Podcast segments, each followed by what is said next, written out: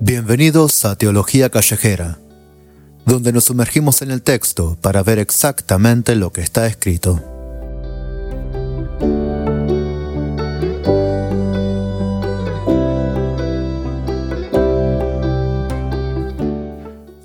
Hola, hola, queridos oyentes, bienvenidos una vez más a nuestro podcast Teología Callejera, donde estamos sumergiéndonos en la carta a los romanos, habiendo terminado con el capítulo 3, hoy comenzamos con el capítulo 4, el capítulo de la justificación por fe.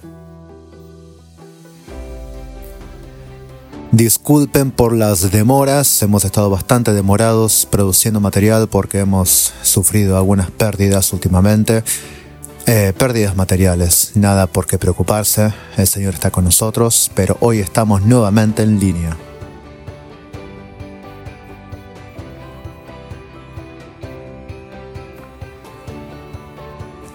El pasaje que nos compete hoy es Romanos capítulo 4, versículo 1. Ahí es donde vamos a empezar. No nos vamos a quedar ahí, pero vamos a empezar ahí. Ahora, antes de comenzar, quiero que veamos un poco de dónde venimos.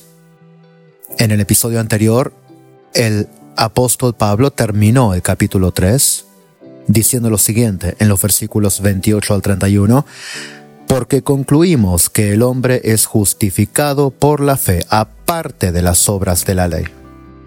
¿O es Dios el Dios de los judíos solamente? ¿No es también el Dios de los gentiles? Sí, también el Dios de los gentiles? Porque en verdad Dios es uno, el cual justificará en virtud de la fe a los circuncisos y por medio de la fe a los incircuncisos. ¿Anulamos entonces la ley por medio de la fe? De ningún modo, al contrario, confirmamos la ley. En el día de hoy comenzaremos a hablar de lo que posiblemente sea el tema principal de la carta a los romanos. El apóstol Pablo ha estado elaborando su argumento hasta llegar a este punto, habiendo comenzado desde la ira de Dios manifestada hacia todo el mundo, pues todo el mundo le dio la espalda a Dios, habiéndose Dios manifestado universalmente a todo el mundo Luego continúa con la ira de Dios manifestándose hacia los judíos, aquellos que no solamente fueron partícipes de la manifestación universal de Dios hacia toda la humanidad, sino que por medio de los patriarcas y de Moisés habían recibido la ley, habían recibido el pacto, la promesa, teniendo una revelación de Dios completamente diferente a la que todas las naciones podrían llegar a alcanzar. Pablo continuó entonces hablando de la inhabilidad del ser humano en cumplir con la ley de Dios. Tanto judíos como gentiles, todos fallaron y todos fueron destituidos de la gloria de Dios. Todos se hicieron inútiles igualmente, tanto el impío como el justo, tanto el moral como el inmoral, tanto el judío como el gentil, sin importar quién seas si fuiste uno de esos que nunca intentó hacer el bien y que se, deleitó siempre en hacer el mal, has pecado contra Dios. Quiero que lo sepas, la Biblia lo, dice así. Pero si eres uno de esos que siempre intentó hacer el bien y vivió su vida moralmente, quiero decirte que también has pecado contra Dios. Y ese ese contexto en que el apóstol dice que todos pecaron y que todos están destituidos de la gloria de Dios, siendo justificados gratuitamente por la gracia de Dios por medio de la fe. En el contexto de que todos, sin excepción, todos pecaron igualmente. Sin embargo, aquí se llega a un problema. Si esto que dijimos es así, la ley entonces queda abolida. ¿Sí o no? Y ese es justamente el interrogante con el que cerramos el episodio anterior. El capítulo 3 en realidad termina con este, con este interrogante, lo deja no abierto, pero lo deja casi abierto. insinuando que uno podría llegar a entender, a pensar, que si esto es verdad y que si Dios siempre justificó al creyente por medio de la fe, entonces la ley queda abolida. Que la fe contradice la ley. Y con este interrogante cerramos el episodio anterior. Si todo esto es verdad, si Dios justifica a todos gratuitamente por la fe, porque todos son igualmente incapaces de cumplir los mandamientos divinos, entonces toda la ley y toda la manifestación divina que vino por medio de la ley queda abolida. Sin embargo, el episodio del punto anterior fue justamente que el apóstol dice que no, que la gracia no cancela la ley que no abolimos la ley cuando introducimos la gracia, sino que confirmamos la ley. Ahí justamente termina el capítulo 3, diciendo que la gracia manifestada por Jesucristo confirma justamente la ley y todo lo que ésta declara. Como lo dijo Jesús, porque de cierto, de cierto os digo, que hasta que pasen el cielo y la tierra, ni una jota ni una tilde pasará de la ley hasta que todo se haya cumplido. Eso lo dijo Jesús en Mateo 5, 18. Y sin embargo, el apóstol Juan nos dice que la ley fue dada por medio de Moisés y que la gracia y la verdad fueron hechas realidad por medio de Jesucristo. Juan 1.17. Aquí parece haber una contradicción. La misma contradicción que el apóstol Pablo temía que sus lectores notarían. Que si Jesucristo viene para abrir la puerta a la salvación de todo el mundo por medio de la gracia de Dios, solamente por medio de la fe, entonces todo lo demás tiene que ser abolido. Y si es así, Jesucristo no puede venir a cumplir la ley, sino que lo que Juan parece decir es más apropiado. Que Él vino para manifestar la justicia, la verdad, la gracia, que no tenía nada que ver con la ley, que había sido predicada por Moisés. Sin embargo, tanto Mateo como Pablo dicen que esto no es así o que no debe entenderse como que Cristo vino para abolir lo que estaba escrito. Que Jesús no vino a abolir la ley. Que la gracia no deja a la ley abolida, sino que la confirma. Y aquí tenemos que lidiar con este tema cómo es que la gracia que se reveló en Jesucristo no cancela la ley, sino que la confirma. Y a esto se va a dedicar Pablo en este capítulo. Y él comienza su argumento de esta manera. ¿Qué diremos entonces que halló Abraham, nuestro padre, según la carne? Algo que hoy parece haber caído en desuso tristemente, en la iglesia cristiana es el hábito que tenían los antiguos de derivar toda su teología de lo que estaba escrito. Nada podía ser nuevo. Todo tenía que estar respaldado, fundamentado, cimentado 100% en lo que estaba escrito. Así que aquí Pablo no podía argumentar que Dios iba a justificar a la humanidad por medio de la fe solo por gracia, a no ser que toda la escritura estuviese apuntando a esa conclusión. Por lo tanto, Pablo se propone comenzar su argumento por el patriarca más antiguo de la nación israelita, Abraham, y por medio de él demostrar que la antigua revelación divina siempre apuntó a esta conclusión de que Dios justificaría al pecador por fe. El punto al que Pablo quiere llegar en este capítulo es que el hecho de que el pueblo judío pensara que podría ser justificado por medio de las obras de la ley era simplemente una distorsión de lo que Dios había estado haciendo desde el principio. Pablo aquí se propone decir, Dios siempre estuvo justificando al creyente por medio de la fe, incluso desde antes de la ley. Pablo tiene que demostrar que esto no es algo nuevo. Pablo tiene que demostrar que esto es lo que Dios estuvo haciendo desde siempre. El hecho de que ellos lo hubieran ignorado era otra cosa pero no cambiaba la realidad de que Dios siempre hubiese estado haciendo las cosas así. Ahora bien, quiero detenerme acá un momento en lo que acabamos de decir sobre la forma de predicación de los apóstoles. Esta forma de predicación expositiva que estamos viendo que Pablo está elaborando acá, lamentablemente, tristemente, se ha perdido en una gran mayoría de las iglesias a lo largo del mundo. Hoy parecería ser que se puede dar todo un sermón acerca de consejos prácticos de la vida basados en medio versículo, especialmente tomando una o dos palabras de ese versículo, y de ahí se puede formular un sermón entero bueno, esa no era la forma en la que los apóstoles predicaban y enseñaban.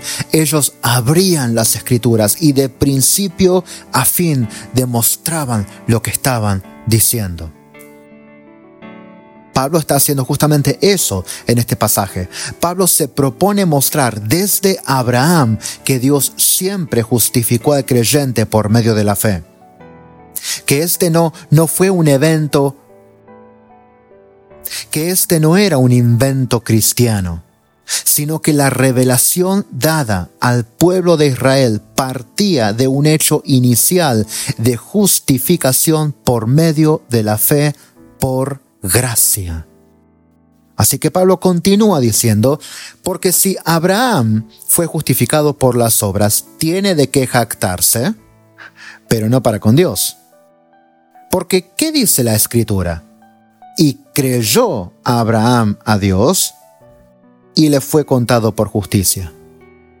Ahora bien, al que trabaja, el salario no se le cuenta como favor, sino como deuda.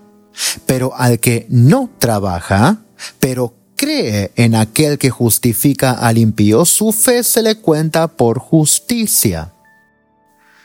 Recuerde por un momento la doctrina de la salvación que Pablo predicaba en Tito capítulo 3, versículos 3 al 7, dice, porque nosotros también en otro tiempo éramos necios, desobedientes, extraviados, esclavos de deleites y placeres diversos, viviendo en malicia y envidia, aborrecibles y odiándonos unos a otros. Pero cuando se manifestó la bondad de Dios nuestro Salvador y su amor hacia la humanidad, Él nos salvó no por las obras de justicia que nosotros hubiéramos hecho, sino conforme a su misericordia por medio del lavamiento de la regeneración y la renovación por el Espíritu Santo que Él derramó sobre nosotros abundantemente por medio de Jesucristo nuestro Salvador, para que, justificados por su gracia, fuéramos hechos herederos según la esperanza de la vida eterna. Pablo está diciendo, en otro tiempo, todos nosotros éramos rebeldes, todos nosotros estábamos perdidos, Éramos pecadores, pecadores voluntarios, esclavos voluntarios del pecado. Y sin embargo, en un momento determinado, Dios se interpone entre su propia ira y nuestro pecado, introduciendo a su Hijo y salvándonos.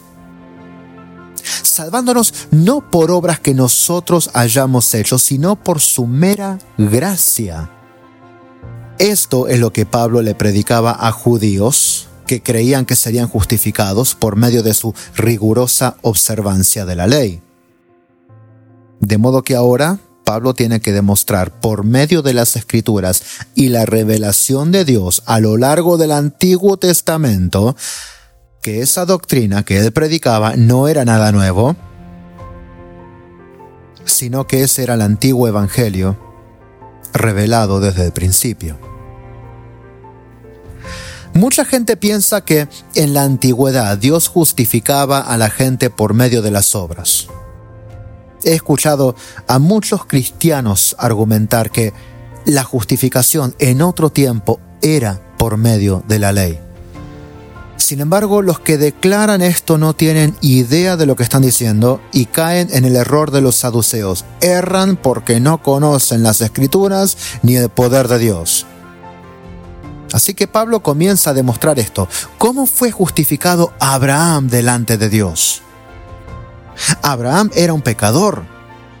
Para que Dios pudiese relacionarse con un pecador y llamarlo a la comunión con Él y darle una promesa eterna que se extendería a toda la humanidad por medio de su linaje, Dios tenía que lidiar primero con el pecado de Abraham. Dios tenía que justificar a Abraham. Y Abraham fue justificado. ¿Pero cómo? Pablo hace esta pregunta. ¿Justificó Dios a Abraham por medio de las obras de la ley o por medio de la fe? El libro de Génesis lo dice muy claro. Abraham le creyó, le creyó a Dios y eso le fue contado por justicia. De modo que no había nada descabellado en que Pablo predicara que Dios seguiría haciendo lo mismo y que Dios seguiría haciendo lo mismo por medio de Jesucristo y que esa salvación se extendería a todo el mundo por medio de la fe. Porque la promesa dada a Abraham tantos siglos atrás se extendía a todo el mundo, pues en él serían benditas todas las naciones. Y esa promesa fue dada por medio de la fe.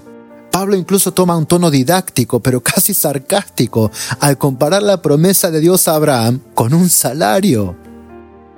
Pues si Abraham hubiese sido justificado por las obras de la ley, entonces la bendición de Dios a Abraham sería una deuda. Dios estaría en deuda con Abraham si Abraham hubiese realmente trabajado por su justificación.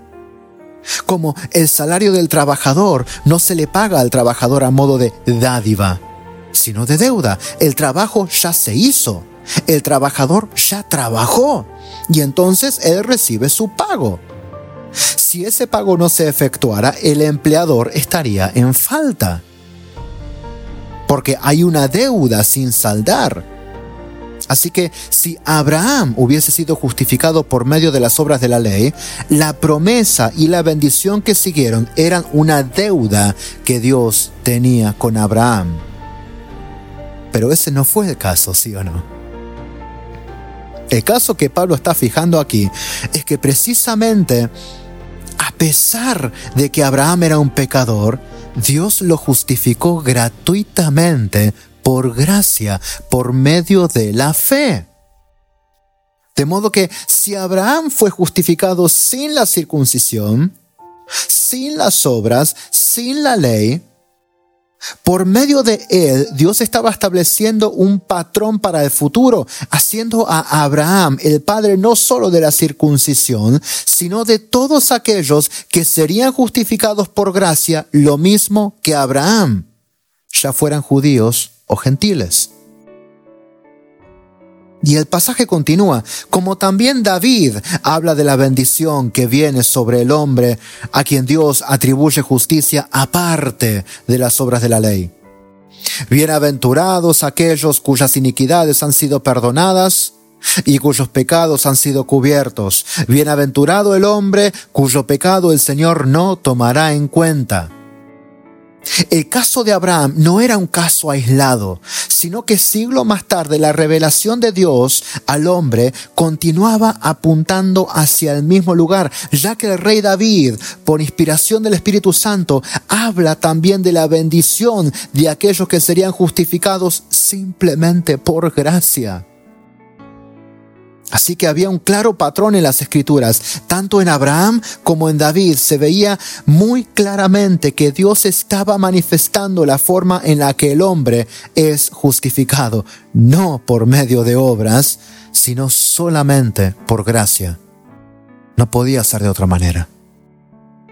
Y seguimos, ¿es pues esta bendición solo para los circuncisos o también para los incircuncisos? Porque decimos a Abraham, la fe le fue contada por justicia. Entonces, ¿cómo le fue contada? ¿Siendo circunciso o incircunciso? Mm, no siendo circunciso, sino incircunciso. Abraham recibió la señal de la circuncisión como sello de la justicia de la fe que tenía mientras aún era incircunciso, para que fuera padre de todos los que creen sin ser circuncidados, a fin de que la justicia también se les tome en cuenta a ellos. También Abraham es el padre de la circuncisión para aquellos que no solamente son de la circuncisión, sino que también siguen en los pasos de la fe que tenía nuestro padre Abraham cuando era aún incircunciso. Y eso está en Romanos 4, 1 al 12. Aquí Pablo doblega el pacto de la ley a la fe. Presta atención a esto. Él doblega el pacto de la ley a la fe diciendo que la circuncisión y todo lo que derivó de esta era una marca que Abraham recibió como testimonio de la fe que él había demostrado siendo aún incircunciso. Es decir, Abraham le creyó a Dios y eso le fue contado por justicia. Y la circuncisión y todo lo que vino después era una mera marca de esa fe inicial que él había colocado en Dios y que había puesto a Abraham en el lugar correcto para con Dios. De modo que los hijos de Abraham no eran los que compartían un linaje en común con el patriarca o un rito específico de circuncisión al octavo día, ni siquiera un pacto específico en Moisés. Los hijos de Abraham son aquellos que ponen su fe en Dios, el Dios que justifica al impío, que pone su fe en Jesucristo, sabiéndose completamente insuficiente de hacer nada que borre su pecado delante de su Creador. Abraham creyó y esa fe le fue contada por justicia. David habla en el Espíritu acerca de la bienaventuranza de todo aquel que era justificado sin las obras de la ley. Dios se manifestó desde el principio justificando al pecador por medio de la fe, nunca por la ley, nunca por las obras, pues ningún ser humano será justificado delante de Dios por medio de las obras, porque todas nuestras obras de justicia delante de Dios son como trapo de inmundicia. No hay obras que sean lo suficientemente buenas para justificar a un pecador nacido y concebido en pecado. Mas todos los que ponen su fe en Jesucristo, sean circuncisos o incircuncisos, son hijos del Padre Abraham. Son herederos de la fe, herederos de las promesas, herederos de todas las bendiciones que Dios le prometió a Abraham, a saber, en ti serán benditas todas las naciones. Y usted y yo compartimos en esa bendición si permanecemos en la fe de Abraham. La fe que él tuvo cuando creyó en aquel que justifica al impío por gracia, siendo él un pecador. Creyendo en aquel que iba a venir a remover el pecado del mundo. Y hoy nosotros somos justificados de la misma manera, poniendo nuestra fe en aquel que ya vino a quitar el pecado del mundo. El método nunca fue diferente. El método no cambió. El mediador nunca fue otro fuera de Jesucristo. Todo aquel que es y fue justificado jamás delante de Dios, fue justificado por medio de su gracia, por la sangre de Jesucristo, por la fe en el Hijo de Dios.